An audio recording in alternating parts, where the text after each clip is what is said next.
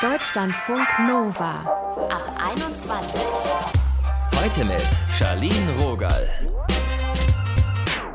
Hi, herzlich willkommen. Wir gehen heute zusammen auf Wohnungssuche und hören uns dabei noch ein paar kuriose Stories an.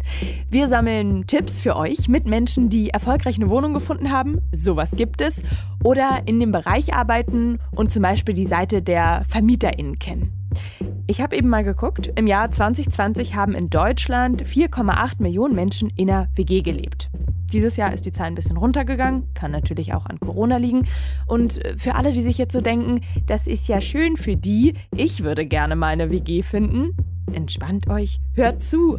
Rebecca, die hat selbst acht Jahre in verschiedenen WGs gelebt und gibt auf ihrem YouTube-Kanal Rebecca Elisabeth super Input für alle, die gerade verzweifelt suchen. Hi Rebecca. Hi. Was war denn deine schlimmste Erfahrung, als du eine WG gesucht hast? Ich weiß gar nicht, ob man so eine bestimmte Erfahrung benennen kann. Ich glaube, WG-Suche ist generell einfach super, super, super stressig. Voll. Und ich fand's, also ich fand's immer super schwierig, mich dann natürlich zu verhalten, weil ich war dann da und ich wollte unbedingt diesen Platz und war dann immer so ganz nervös. Also diese Zeit generell fand ich einfach schlimm. Und als du auf der anderen Seite standest, also ein neues WG-Mitglied aussuchen durftest, was ist dir da so passiert? Mhm. Also ich fand es erstaunlich, wie viele E-Mails man tatsächlich dann doch bekommt und wie viele Anfragen man kriegt. Und es tut einem richtig leid, weil man es wirklich nicht schafft, die ganze Zeit hinterherzukommen. Als ich selbst gesucht habe, dachte ich so, oh, diese blöden Leute, warum können die nicht wenigstens antworten? Aber auf der anderen Seite hat man dann erstmal gemerkt, wie viel Stress das eigentlich ist. Und ich fand es einfach ganz witzig, was für unterschiedliche Menschen man getroffen hat. Also man hat wirklich Leute getroffen, die gar nicht die gleiche Energie hatten wie man selbst und andere Leute, mit denen es richtig geklickt hat. Also es war total wild eigentlich. Es steht ja ziemlich häufig in so Anzeigen dann drin, bitte keine Erstis. Kannst du das nachvollziehen? Weil es ist ja schon auch ein bisschen gemein, weil die suchen ja am dringendsten. Ja, ich kann es schon nachvollziehen. Und ich muss auch ehrlich sein, wir hatten das, wir hatten es in unserer Anzeige nicht drin, wir waren schon offener. Aber es ist schon, wenn man zum Beispiel ein ganz, ganz ein Studium hat, was sehr zeitlich anspruchsvoll ist, zum Beispiel viel im Labor ist, dann möchte man zu Hause einfach nicht noch zusätzlich irgendwie jemanden ins WG-Leben einweisen. Deswegen kann ich das schon sehr gut nachvollziehen. Aber es ist natürlich sehr fies gegenüber den Erstis und es tut mir auch sehr leid. Ja, wahrscheinlich, ich würde sagen, sollen die sich dann vereinen, aber wahrscheinlich ergibt es dann wirklich mehr Sinn, so eine äh, Studi-Anfänger-WG vielleicht sogar neu zu gründen, ne? Ja, vielleicht. Und es gibt ja auch immer wieder Leute, die dem gegenüber offen sind, also die halt wirklich sagen, okay, sie finden es cool und sich die Zeit gerne nehmen. Also die gibt es schon, die WGs, die sind nur ja rar gesät wahrscheinlich. Glaubst du denn, dass das WG-Leben für jeden so gemacht ist oder für jede? Du hast ja da ganz schön gut Erfahrungswerte gesammelt, viele Mitbewohnis gehabt. Ich finde, es ist etwas, was jeder mal ausprobieren sollte, weil man lernt unheimlich viel über sich selbst und über das Zusammenleben mit anderen Menschen und vor allem versucht man ja auch, also Kompromisse eingehen. Man lernt so viele Lektionen fürs Leben in WGs. Aber es ist schon nicht für jeden. Also ich kann super nachvollziehen, wenn jemand das mal ausprobiert und nach ein, zwei Semestern sagt so, okay, das hat mir vollkommen gereicht. Ich suche mir jetzt lieber eine Wohnung alleine. Aber ich finde, das sollte jeder mal probieren. Du gibst ja auf deinem YouTube-Kanal ganz genaue Tipps, wie wir bei der Suche vorgehen sollen. Deshalb nimm uns doch gerne mal mit. Auf was achtest du bei einem Anschreiben? Also bei einem Anschreiben finde ich super, super wichtig, dass man nicht diese ganzen Standardantworten gibt. Ich sage immer, wenn man so klingt wie jemand, der sich bei Jerry's Next Topmodel vorstellt, dann sollte man es nicht so schreiben. Also es gibt ganz viele Leute, die dann sagen so, ja, ich bin Sarah, 18 und komme aus XYZ.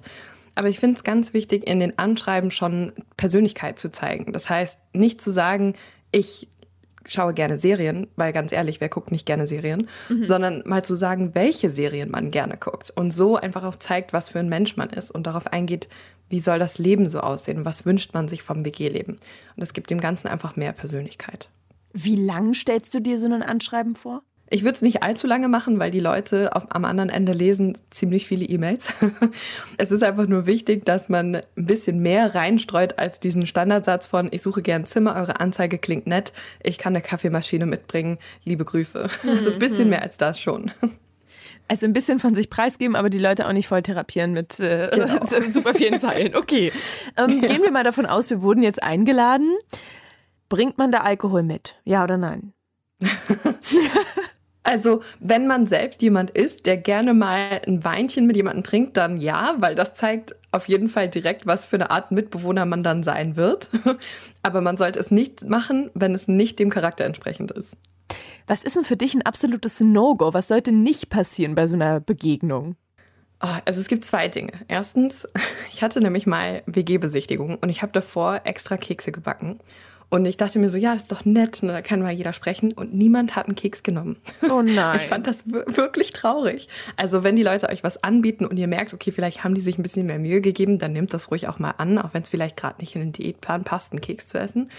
Das ist eine Sache. Und die zweite Sache ist einfach wirklich, sich selbst treu zu bleiben. Also ganz entspannt zu bleiben. Ruhig auch mal zu sagen, wenn man nervös ist, das ist viel sympathischer, als zu versuchen, das zu überdecken und dann ganz komisch sich zu benehmen. Wie viel Verzweiflung sollte man denn transparent machen? Äh, oh, das ist eine sehr schwierige Frage, weil je verzweifelter, desto hm, unsympathischer kann es wirken. Mhm. Aber man kann schon, ich weiß nicht, ich glaube, die Leute werden wissen, dass sie verzweifelt sind, vor allem Erstis, weil es ist diese Jahreszeit, jeder sucht um diese Jahreszeit. Also man weiß eigentlich, dass jeder verzweifelt ist. Man kann schon mal ruhig sagen, dass man sich freuen würde, wenn man schnell eine Rückmeldung bekommt oder mal nachfragen, wann man eine Rückmeldung bekommt. Aber viel mehr als das muss man eigentlich nicht sagen.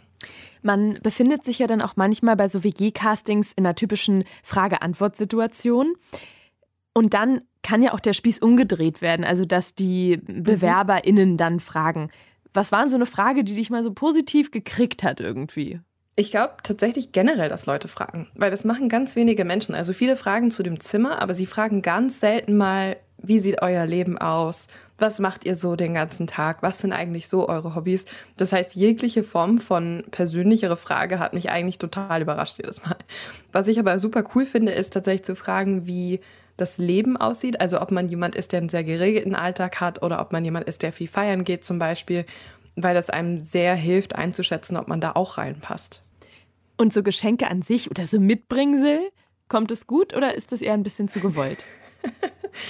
um, ähm, wenn es dem Charakter entspricht, auch da würde ich sagen, kann man es ruhig machen. Also wenn man jemand ist, der sowieso gerne Kekse backt, wie ich, dann ist es ganz natürlich, dann kann man das mal machen. Aber wenn man jemand ist, der das gar nicht gerne macht oder gerade keinen Ofen hat oder so, keinen Stress muss man nicht machen.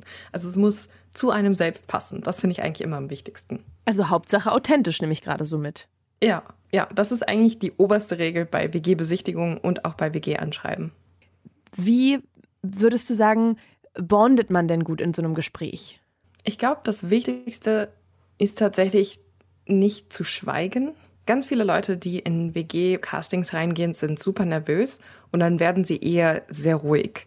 Und das gibt einem natürlich nicht viel Möglichkeit, irgendwelches Bonding zu betreiben, weil man dann nicht ins Gespräch kommt. Und ich glaube, wenn man dann einfach zugibt, okay, ich bin ein bisschen nervös, dann kommt man automatisch darüber ins Gespräch. Oder man kann zum Beispiel die Leute auch mal fragen, wie war euer erstes WG-Casting? Wart ihr da auch so nervös wie ich gerade? Also jegliche Form von persönlicher Information hilft. Und wenn man dann auch Rückfragen stellt und merkt, okay, vielleicht ist da ein Thema, wo wir zusammenkommen, dann ist es super hilfreich. Und deswegen finde ich es auch so wichtig, in der Mail selbst schon persönliche Informationen zu geben, weil man da dann auch zurückschließen kann. Also man kann zum Beispiel sagen, ja, ich war die, die gerne Squid Game guckt. Habt ihr das auch gerade gesehen? Und dann so einzusteigen. Ich sag mal, man muss ja auch so ein, vielleicht so eine Type sein, um dafür offen zu sein. Gerade wenn man eher so introvertierter ist, finde ich, ist es so eine mhm. richtige Herausforderung, weil es sich auch einfach nach Testsituation anfühlt und auch ein bisschen nach Aufwand. Hast mhm. du vielleicht so kleine Tricks, an welchen Stellen wir uns das Leben so ein bisschen leichter machen können, vielleicht auch durch so Vororganisation oder Routine, die man dann so durchziehen kann? Also generell finde ich super sinnvoll, sich vorher zum Beispiel eine Tabelle anzulegen von allen WGs, die man angeschrieben hat und sich dann so ein bisschen aufzuschreiben, was in der Anzeige drin war. Also ganz viele WGs sagen ja mal, ach, wir schauen zusammen gerne dies oder wir machen zusammen gerne einen Weinabend.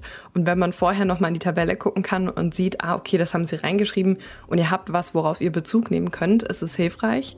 Und was man sich auch machen kann, ist tatsächlich sich vorher Fragen zu überlegen. Also wenn man sonst sehr introvertiert ist und es einem sehr schwer fällt, spontan irgendwas zu machen, dann ist es natürlich immer besser, sich vorher einfach ein paar Fragen zu überlegen, die so nette Conversation Starters sind und dann so in das Gespräch zu kommen. Aber ich würde auch ehrlich sein. Also wenn man reingeht und sagt, oh, ich bin ein bisschen introvertierter und ein bisschen ruhiger, das fällt mir gerade sehr schwer, immer noch tausendmal sympathischer, als dann super unauthentisch zu sein. Ich war mal bei so einem WG-Casting. Ich glaube, ich habe dem Typ so einen Knopf an die Backe knabbert. Der war froh. Der war froh, dass er dann wieder danach schweigen konnte. Es ist leider nichts draus geworden. Rebecca, vielen Dank für deine Zeit. Ja, danke dir.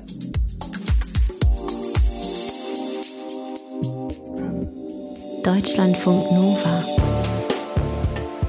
Die Suche nach einer Wohnung, nach einer Traumwohnung, also die dauert Wochen, Monate, manchmal sogar Jahre. Es ist ermüdend, es kann Frustration und Enttäuschungen mit sich bringen, aber manchmal, da läuft diese Suche flott und unkompliziert. Das könnt ihr nicht glauben, das kann ich verstehen, aber bei Marcel war das genau so. Er ist Bauschreiner, hat zusammen mit seiner Verlobten eine Bude gesucht in Kaiserslautern. So um die 70 Quadratmeter haben sie sich vorgestellt. Maximal 800 Euro warm. Wir haben mit ihm gesprochen. Hi Marcel. Guten Tag. Jetzt erzähl doch mal, wie denn eure Wohnungssuche abgelaufen ist. Wir haben einen Gesuch rausgeschickt für eine Wohnung, die uns interessiert hat. Die haben uns am nächsten Tag eingeladen. Wir haben uns die Wohnung angeguckt. Wir sind gegangen, wurden per Mail direkt gefragt, ob wir die Wohnung möchten. Da haben natürlich Ja gesagt und dann haben wir die Wohnung gehabt. Okay, Kamst du da mit Blumenstrauß? Hattest du einen Koffer mit Bargeld dabei? Das kannst du mir noch nicht erzählen. Ja, ich bin ja Handwerker von Beruf. Dementsprechend, also ich habe mir jetzt nicht äh, irgendwie, keine Ahnung, bestochen oder gesagt, ja du, wenn du mich hier jetzt einziehen lässt, dann mache ich dir irgendwie die Decke neu und den Boden neu und was weiß ich. Es ist einfach nur, äh, wenn mal Arbeiten anfallen am Haus, dann ist eben jemand da mit ein bisschen Fachkenntnis. Man hat direkt ein, zwei Sachen gesehen an den Wänden, zum Beispiel ein kleiner Riss, wo man gleich gesagt hat, jo, da mache ich ein bisschen Acryl drauf und streiche das drüber. Das ist schon mal ganz gut angekommen. Er hat halt einfach jemanden gesucht, der seine Wohnung auch pflegt und da kommen wir halt auch sehr in Frage dafür. Er sucht Langzeitmieter, da kommen wir in Frage. Wir wollen ja bald heiraten, vielleicht auch mal eine Familie gründen. Das Extrazimmer ist da vielleicht auch dafür gedacht. Ja, und an und für sich, wir haben auch einfach seine Kriterien erfüllt, so wie es aussieht. In diesem Haus sind drei Haushalte, zwei davon sind Studenten-WGs mit mehr als drei Bewohnern. Man hat also anscheinend jemand recht Junges gesucht. Sind wir ja, ich bin 32, sie 29. Wir scheinen da halt einfach so in sein Raster gefallen zu sein. Und machst du das gerne, da so rumzuwerkeln oder hast du das schon auch ein bisschen aus Strategie anmerken lassen? Ich meine, nur weil du, sag ich mal, beruflich was machst, heißt es ja nicht, dass du auch noch zu Hause da basteln möchtest.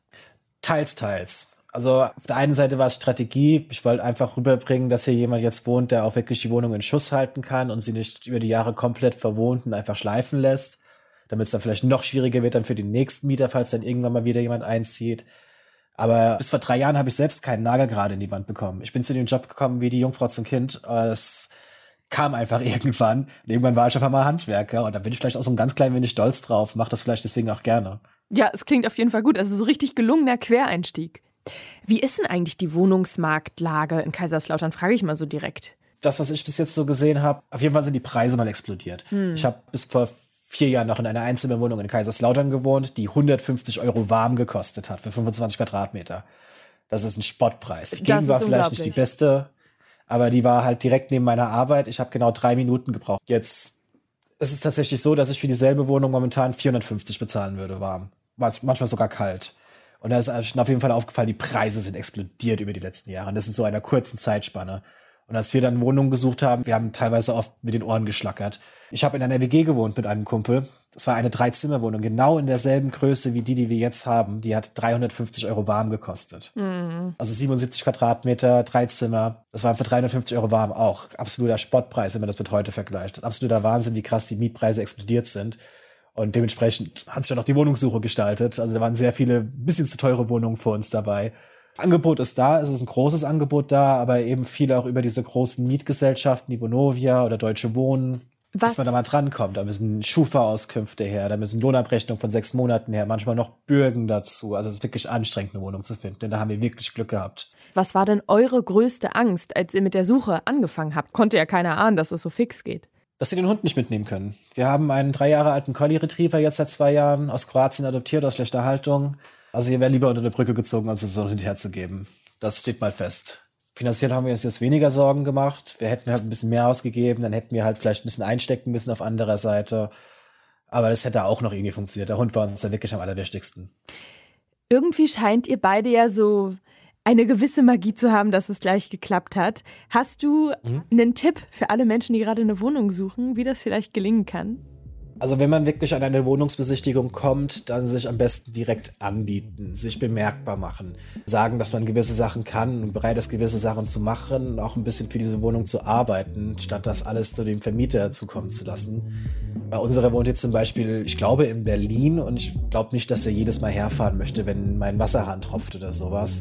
Sich da vielleicht auch einfach ein klein wenig Fachkenntnis aneignen und eben versuchen, die Wohnung in Schuss zu halten und ihn nicht komplett zu verwohnen über die Jahrzehnte dann. Ansonsten viel Glück, aber ansonsten kann ich dazu nichts sagen. Tut mir leid.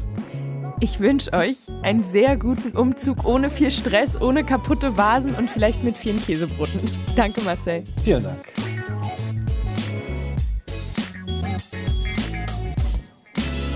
Deutschlandfunk Nova. Anfragen hier, Anfragen da, Anfragen hier, Anfragen da, Absagen, Absagen oder gar keine Rückmeldung. Vor allem, wenn man in Großstädten sucht, da werden viele Wohnungssuchende sehr schnell frustriert. Warum wir keine Wohnung finden und wie wir uns besser für die Wohnungssuche bewaffnen können, das hat uns der Mietexperte und Makler Richard Nietzsche erklärt. Hallo Richard. Hallo in manchen Großstädten, da hat sich ja der Wohnungsmarkt irgendwie in so eine Richtung entwickelt, dass es ein Highlight sein kann, überhaupt zu einer Besichtigung eingeladen zu werden.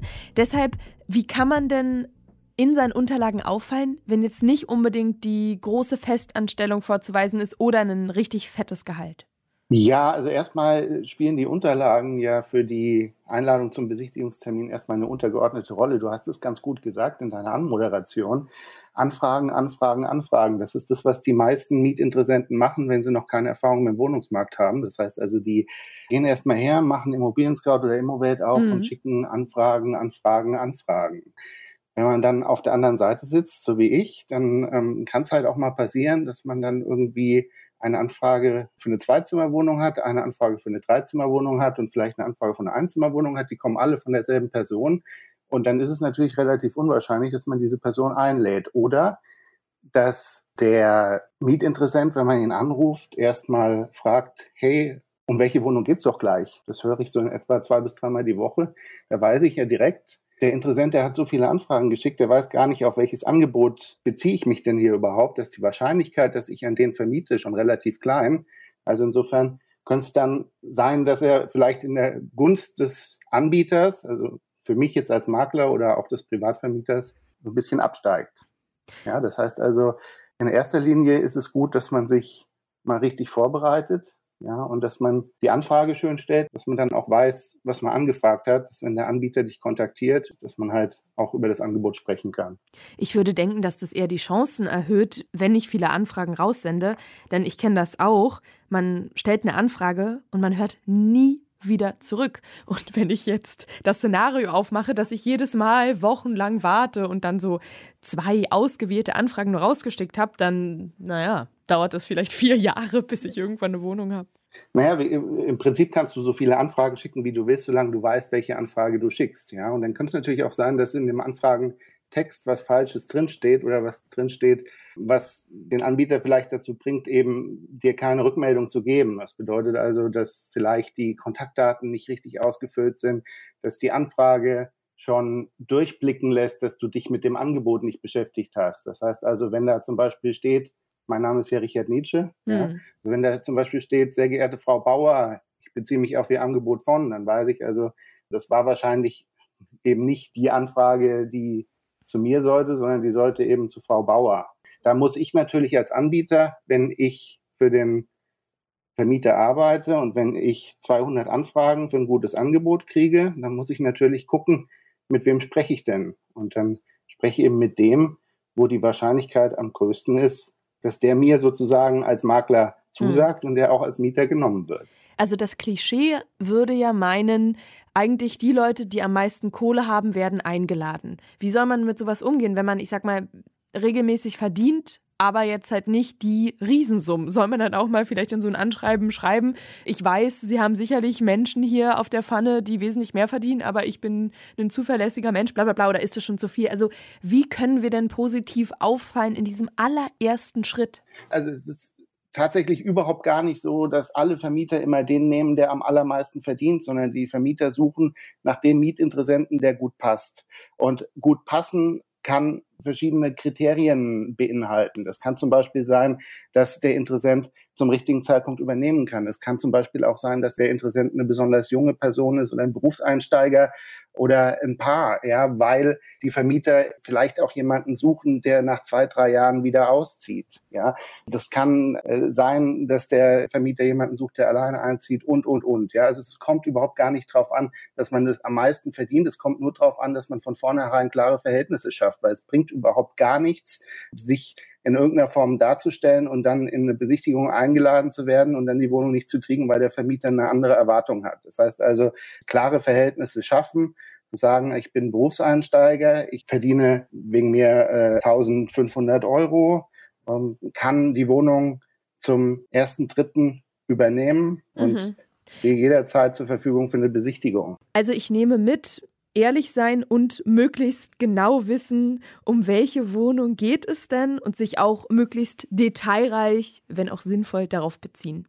Wie ist es denn, wenn wir jetzt eingeladen sind? Wie bleiben wir dann positiv im Gedächtnis?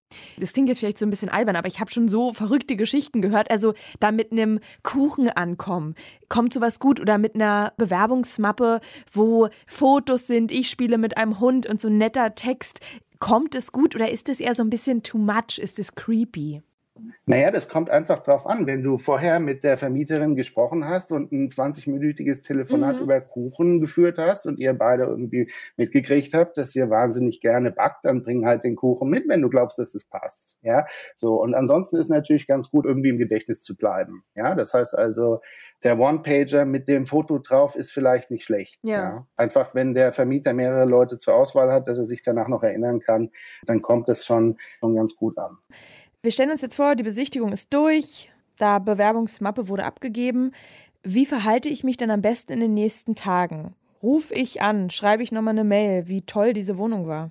Wenn die Bewerbungsmappe abgegeben hat, würde ich den Anbieter einfach fragen, wie lange wird es denn dauern, bis ich eine Rückmeldung kriege, außer wenn ich sie schriftlich reingeschickt habe, dann nicht. Aber wenn man irgendwie im Gespräch war, normalerweise sollte man die Bewerbungsmappe ja erst abgeben, wenn man schon in der Besichtigung war. Und dann fragt man einfach, wie lange wird es denn dauern, bis ich Rückmeldung kriege. Und dann wird der Anbieter irgendwie sagen, ja, zwei Tage, eine Woche oder ich melde mich nur, wenn der Vermieter sich für sie interessiert. Und dann weiß man, okay, wenn nach drei Tagen nichts gekommen ist, dann kann ich trotzdem mal nachfragen, weil ich habe ja nichts zu verlieren. Und das ist auch generell den Tipp, den ich jedem Mietinteressenten da draußen mitgeben würde.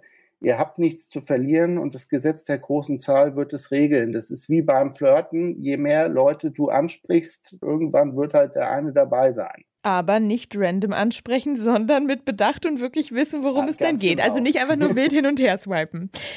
Du genau. sage mal, die meisten suchen ja äh, über so Immobilienportale. Gibt es vielleicht auch eine bessere Alternative? Ja, also gerade wenn man jetzt, wenn jetzt jüngere Leute suchen, kann man natürlich mal gucken, wenn die gerade auf der Uni sind oder im Beruf, also gerade so Studenten und sowas, kann man mal schauen, wo wohnen denn die anderen Leute? Das sind dann alles Häuser, die ganz gerne, wo die Vermieter auch ganz gerne jüngere Leute nehmen. Und da kann man dann mal fragen, ist hier eine Wohnung frei? Also gerade im Bekanntenkreis kann man natürlich suchen. Ansonsten kann man Zettelchen schmeißen auch, macht einfach, ich suche Wohnungen. Ich weiß in etwa, wo will ich denn ganz gerne wohnen. Ja, vielleicht um die Uni rum oder um meinen Arbeitsplatz rum und so weiter.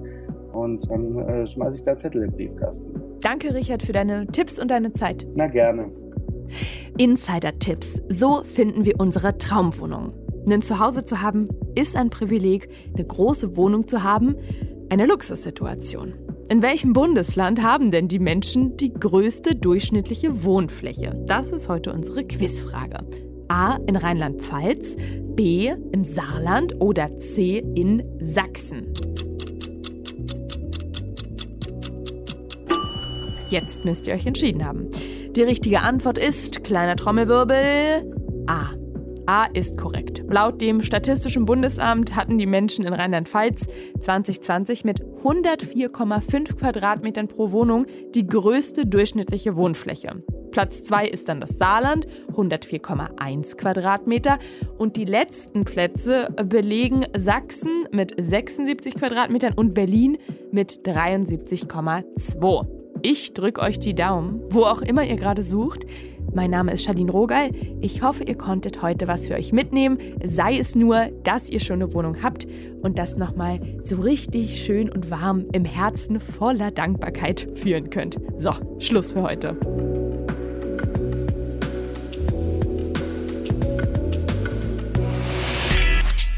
Deutschlandfunk Nova ab 21. 21. Die Podcasts jederzeit auch auf deutschlandfunknova.de.